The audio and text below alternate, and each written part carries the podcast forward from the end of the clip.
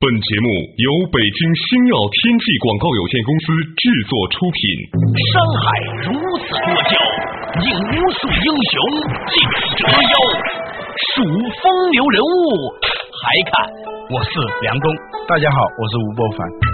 两个男人孕育五年，梁冬吴伯凡帮你坐着打通经济生活任督二脉，东吴相对论。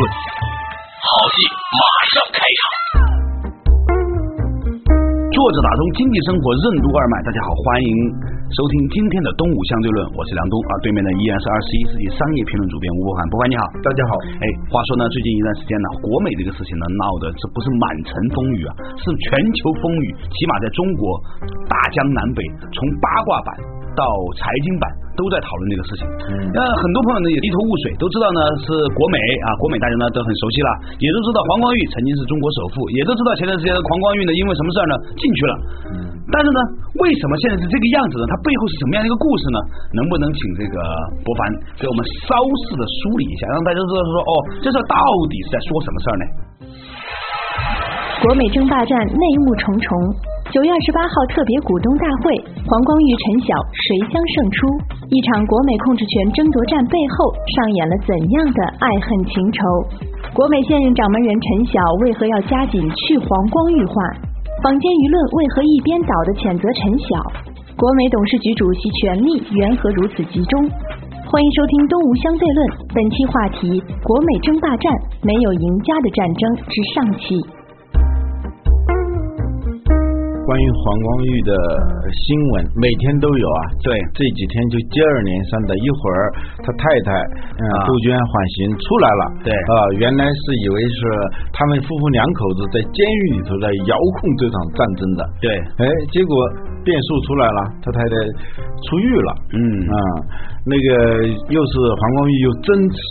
多少股份，嗯啊，又增加了变数。然后陈晓这边呢，又出了一个什么招？那这搞得像个大片了。关键是它有一个时间的限制，九月二十八号特别股东大会上要进行表决。好了，那这个事情呢是这样的，各位听众朋友，由于呢这个时间有限呢，我们花点时间呢，按顺序把这个故事呢简要的说一说。嗯最早呢，关于黄光裕呢是这样子的，嗯大概在两千零五零六年的时候，那个时候黄光裕的呼风唤雨啊，嗯做国美啊，嗯做首富的时候公司先是上市，后来一上市，照例就要被评成首富之类的。对，然后呢，在这个时候有个小插曲，这个话题从哪里开始呢？话说有一天呢，我打出租车，出租车司机说呢，黄光裕没什么的，年轻的时候我还救过他一条命。嗯啊，说的是因为当年黄光裕刚刚到北京京城来倒卖电器的时候呢，还住在一个北京的普通民居家里面住。有一天晚上呢，烧炉子呢，一氧化碳中毒还是怎么样的？嗯煤气中毒嗯啊煤气中毒。后来呢，还是这个出租车司机呢去救了他，嗯送他去医院的。嗯，啊，时光荏苒，后来黄光裕呢就成为了一个，因为做国美电器呀、做房地产呐、做金融啊等等等等呢，嗯就变成了中国的首富，一时呢风头无两啊。嗯啊，后来呢，到了三十九岁的时候，嗯，过去啊，经常说三十九岁对于好多男人是一道坎嘛。对结果他就因为一些事情就被带去调查，后来就逮捕，嗯被判有期徒刑十四年啊，加上罚金八个亿的罚金，嗯啊，是这么一个事儿。黄光裕的经历啊，他是一个比较典型的中国民营企业家的那种发家史，嗯就是看准机会，敢于下手，呃，有执行力，然后从一家小店开始这样做，一做做做做，就做成了中国首富啊！对这是一个很典型的中国民营企业家的发家史。嗯，那这个陈晓又是哪里来的呢？陈晓呢是在上海的，跟黄光裕做的是同样的事情的一个人，嗯啊、也是开这种家电连锁的，开什么来着？叫永乐。啊，我相信很多华东地区的朋友都知道这个，嗯也跟国美差不多，专门卖家电的一个卖场连但是锁店他的。比他小得多了，对啊、话说呢，在前两年的时候呢，国美啊就和永乐合并了，嗯是吧？就相当于黄光裕呢收购了永乐。对，而且呢，从结果上来看，是一次很成功的收购。对啊，收购以后，大家还情投意合的那种样子。啊对黄光裕呢，把陈晓呢就留在公司的高管团队里头，对后来做了总裁，嗯啊，陆毅陈晓呢做了公司的董事和总裁，呃黄光裕呢是董事长，呃啊对，当时是这样的一个情景，对，黄光裕呢，后来入狱以后呢，陈晓呢就临危受命啊，对在做代理的董事长，对后来成为正式的董事长啊。这个事情呢，说到这儿呢，也好像是顺理成章的，对后面的故事就来了，嗯呃，黄光裕入狱以后呢，自然就会导致国美的股价的震动啊，对，它的融资的途径呢就很难，这种做贸易的企业一旦资金断裂的话，是很可怕的一件事情，对啊，这个陈晓呢，就在这种情况下，按照他的说法呢，是找了各种各样的融资途径，在很多人都不愿意给国美融资的情况下，终于呢找到了一家公司，这家公司叫贝恩投资，嗯是一个美国背景的公司，嗯啊，他们呢入股国美，占了国美的百分之十点八的股份，那对也是相当高的了。对目前呢，国美的股权结构里头，黄光裕是大股东，百分之三十一点几啊，对最近又增持了，好像又能够最终回到百分之三十五点几对啊。除黄光裕之外，贝恩投资他也算是最大的股东了。嗯，但是呢，他在入股国美的时候啊，嗯他加了几个条件。嗯这个条件呢，现在看来呢，普遍认为呢，就是陈晓加进来的啊、嗯一个是贝恩投资的三个人进入国美的董事会嗯啊。还有呢，就是陈晓任董事长，如果三年之内他被换掉的话，嗯那么国美要赔贝恩公司很大一笔钱啊，这就是意味着什么呢？就这笔钱进来就把陈晓在国美的位置就牢牢牢牢的锁定了。这是陈晓的一个动作，同时呢，他在黄光裕入狱以后，在国美的中高层里头加紧了一个去黄光裕化的过程、嗯啊。他们开玩笑的说法叫“扫黄”，嗯把黄光裕的以前的旧部啊呃他的亲戚旧部啊他的亲戚家人从这个国美的管理层里头逐渐清除出去。你想想这个故事呢，这一听呢，这像有点像过去的这种小说里头的那个情对，节有了点像 TVB 的剧集，啊，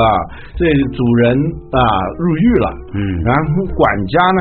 一下子就成了最大的了，嗯啊，他不仅是总裁，而且是董事长了，嗯他利用了各种各样的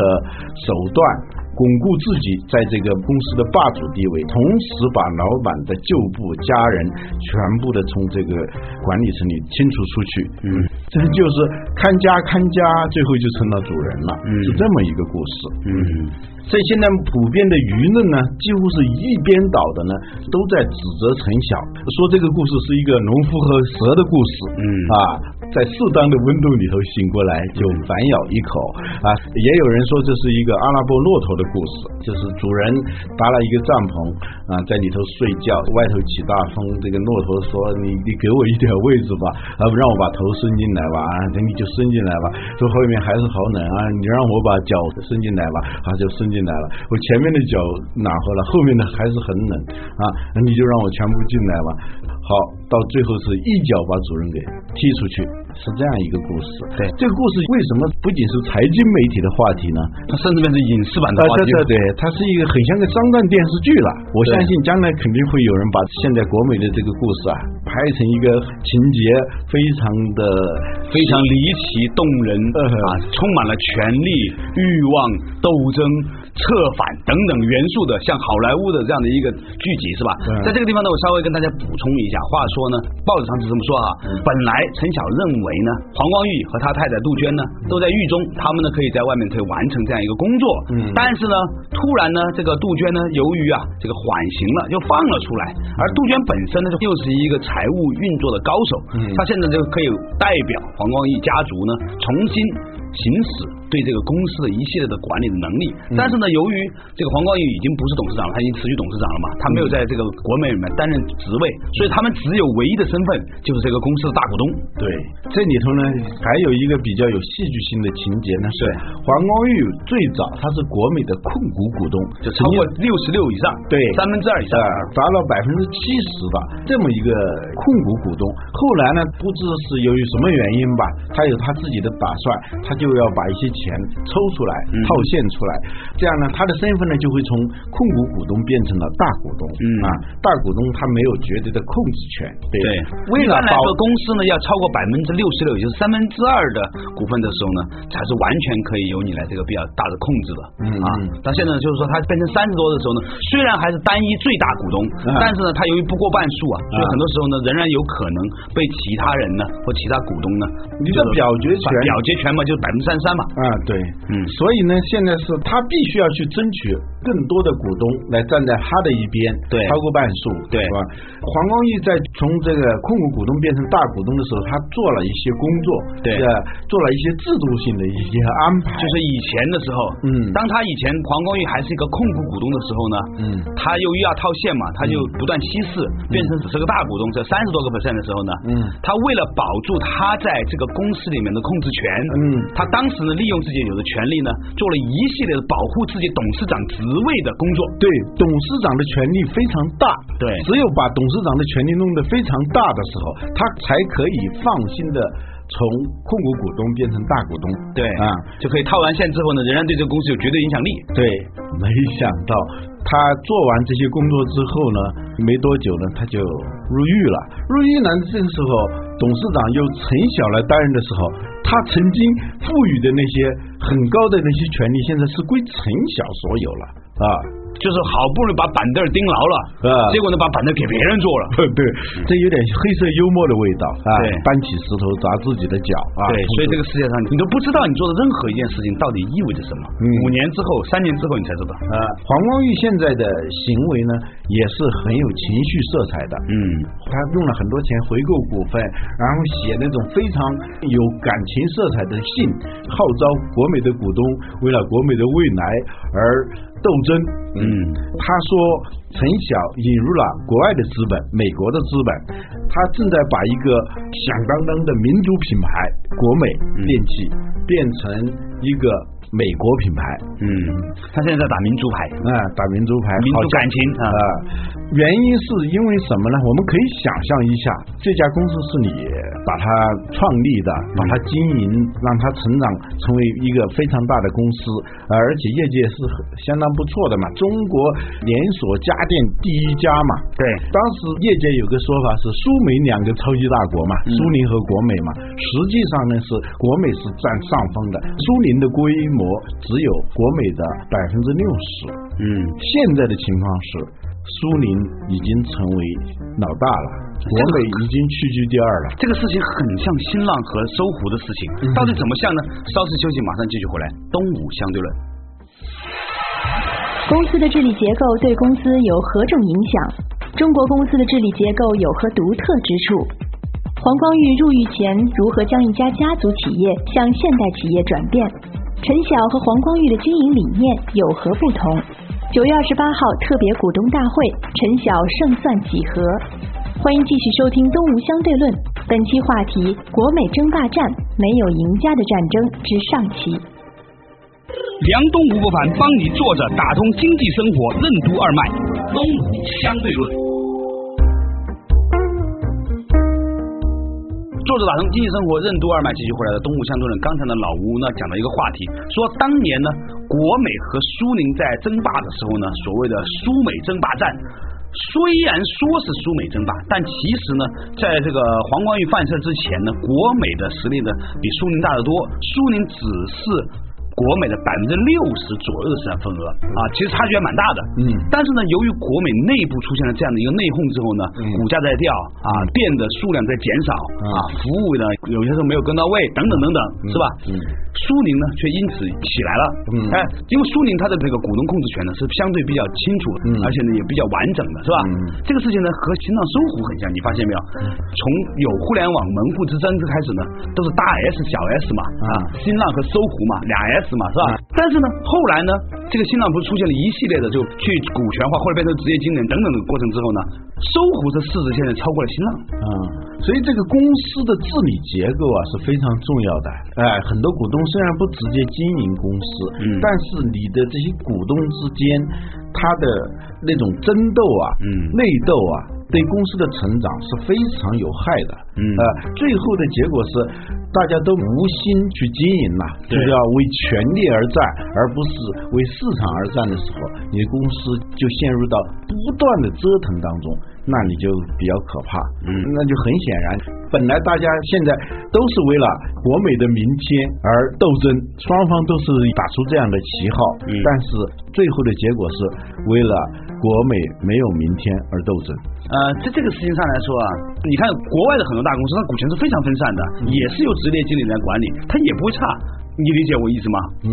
这就是涉及到一个问题，就是中国公司的治理结构到底哪一种是比较好的？对呃哪一种结构是比较差的？对，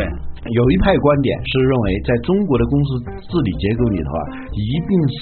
稳定压倒一切。嗯如果是这个权力过分的分散的话，最后就变成互相扯皮。嗯黄光裕在没有出事之前，他做了一件很重要的事情，嗯把一个家族色彩非常浓的企业，比如说他的妹妹、他的妹夫，还有很多亲戚在里头都是担任着重要的管理职务。嗯啊、他上市以后，通过上市，通过收购永乐电器，哎，他不仅是完成了规模的扩张，而且是初步完成了一个家族企业向现代企业管理制度的一个转变啊。他作为老板，老板就是老板啊，让让陈晓来打理这个公司嗯啊呃，他对陈晓呢也非常好，啊对黄光裕就说这个人还是比较讲义气的，对进来以后你可以看出来啊嘛，他没有把他踢走嘛，对你本来是一个被我收购的公司，我让你走是很自然的嘛。对啊，而且他让他在里头占了百分之一点二四的股份。对啊，黄光裕是潮州人，很讲究吃的啊，嗯他有自己的私人厨师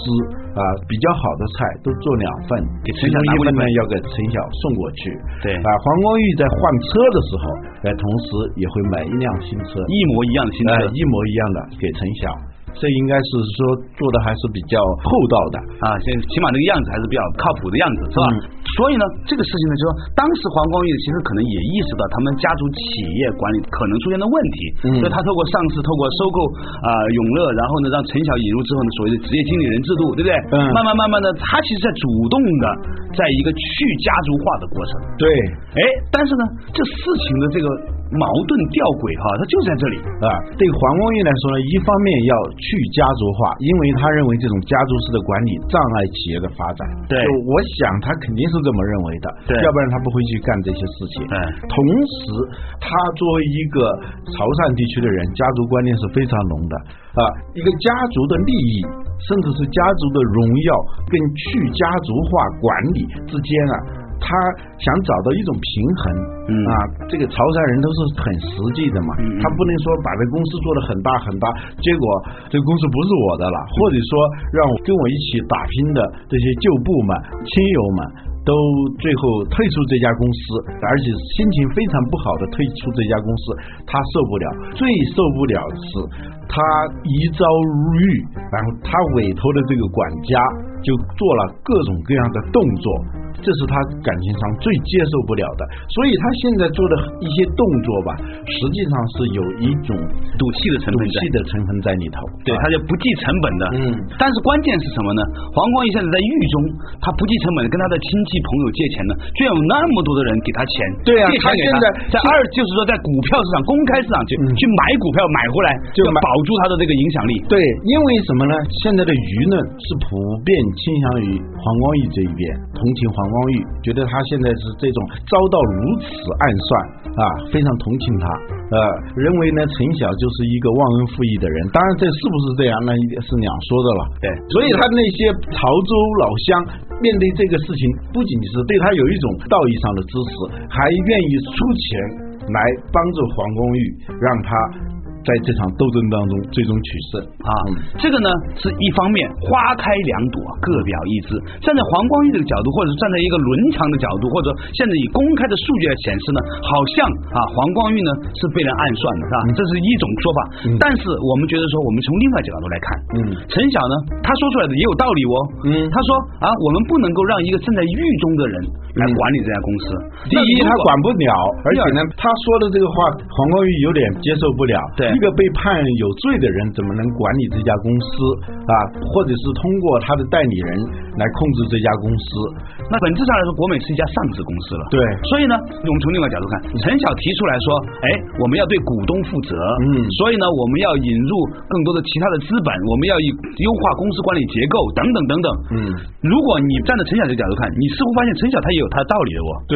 他们的分歧除了这种感情上赌气的这个成分以外，对经营思路上的分歧也是非常明显的。对呃，在黄光裕看来，一个公司的竞争力，嗯首先是来自于它的规模，对规模不大的话，它就不可能有什么竞争力。确实，对于贸易性的这种企业来说，这个规模效应是非常重要的。你的规模越大，像沃尔玛这样的对企业，你的规模采购量越大，你谈判对能力这个越强谈判能力就越强。你可以越长时间不用给钱给你的供应商，对对，不仅是价格压得很低，然后这个回款的那个时间也可以拖拖得很长啊。我们以前好像谈到过这一点，国美它在某种程度上，它是一家金融公司，对它是通过贸易融资，对啊用供应商的货来融资，对就是把你的货拿过来，我先不给你钱，拿过来我卖，马上就变成现金了。但是这个现金我什么时候给你，那看我的安排，对吧？也可能半年，也可能一年，你想国美一年的销售额是八百亿、九百亿这样一个规模的话，那如果半年的话，那我们就就算它四百五十亿，四百五十亿的资金成本是多高啊？就现金就压在你这儿，对呀、而且他不算利息，对呀、这还你这是给它你的成本他嘛，给你供应商给你钱就不错了，还给我算利息，对吧？对对，所以他认为从他的经营的角度来说，规模是非常重要的。而陈晓呢，经营思路是呃，规模不是重要的，要提高每一个店的盈利能力盈利能力啊，这本身的思路是不一样的。苏宁他的经营思路跟国美也不一样，对啊，可能陈晓他当年做永能电器，可能就是按这样一种思路啊，对规模不一定是最重要的，当然最后他就被人给收购了啊，所以他们两人的冲突在经营思路上也是非常明显的，对啊，这样呢，黄光裕在狱中就写了一封这样的信，号召国美的股东啊联合起来。把陈晓从这个国美的董事长这个位置赶下去，而而且从管理层也驱逐出去，他引进的这几个国外背景的这些经理人也驱逐出国美的董事会和管理层。对嗯这样呢，他就觉得首先经营思路就得以贯彻了啊。虽然他在监狱当中不能直接管理这个公司，但是是能够按照他的经营思路去走的。对，所以呢，他现在的很多行为是不惜一切代价来把陈晓赶走。嗯，陈晓呢，他也有不少胜算的可能啊。对，他跟那个机构股东啊，跟国外的这个资本呐、这个关系很好，他把他们连在一起。如果是在这个最后不得不召开的这个九月二十八号的这个特别股东大会上表决的话，那些人站在他一边，那最后他就取胜了。对，所以呢，这个事情呢，我觉得它的惊险程度就在于说，它充满了扑朔迷离，站在每一个角度呢，都是有漏洞的。你站在谁的角度后面看，你觉得他这里还有道理，嗯啊，所以呢，现在也就变成了坊间的八卦奇谈。但是从这个事情上，我们可以解读出其他更多的一些东西到底是什么呢？我们下一期同一时间再见。为什么说国美争霸战是一场没有赢家的战争？公司创始人在公司中保持影响力是好事还是坏事？为什么说中国民营企业采用幺四五的股权治理结构最合适？公司如何保证在突发事件中权力顺利交接？坊间舆论对陈晓的指责揭示了怎样的中国传统文化心理？什么是从身份到契约的转变？为什么中国公司建立现代企业制度要首先克服传统文化观念？中国式契约有何特点？为什么平常运转良好的中国式契约在遭遇特别情况时往往失效？中西方的家族观念有何不同？明天同一时间，欢迎继续收听《东吴相对论：国美争霸战没有赢家的战争之下期》。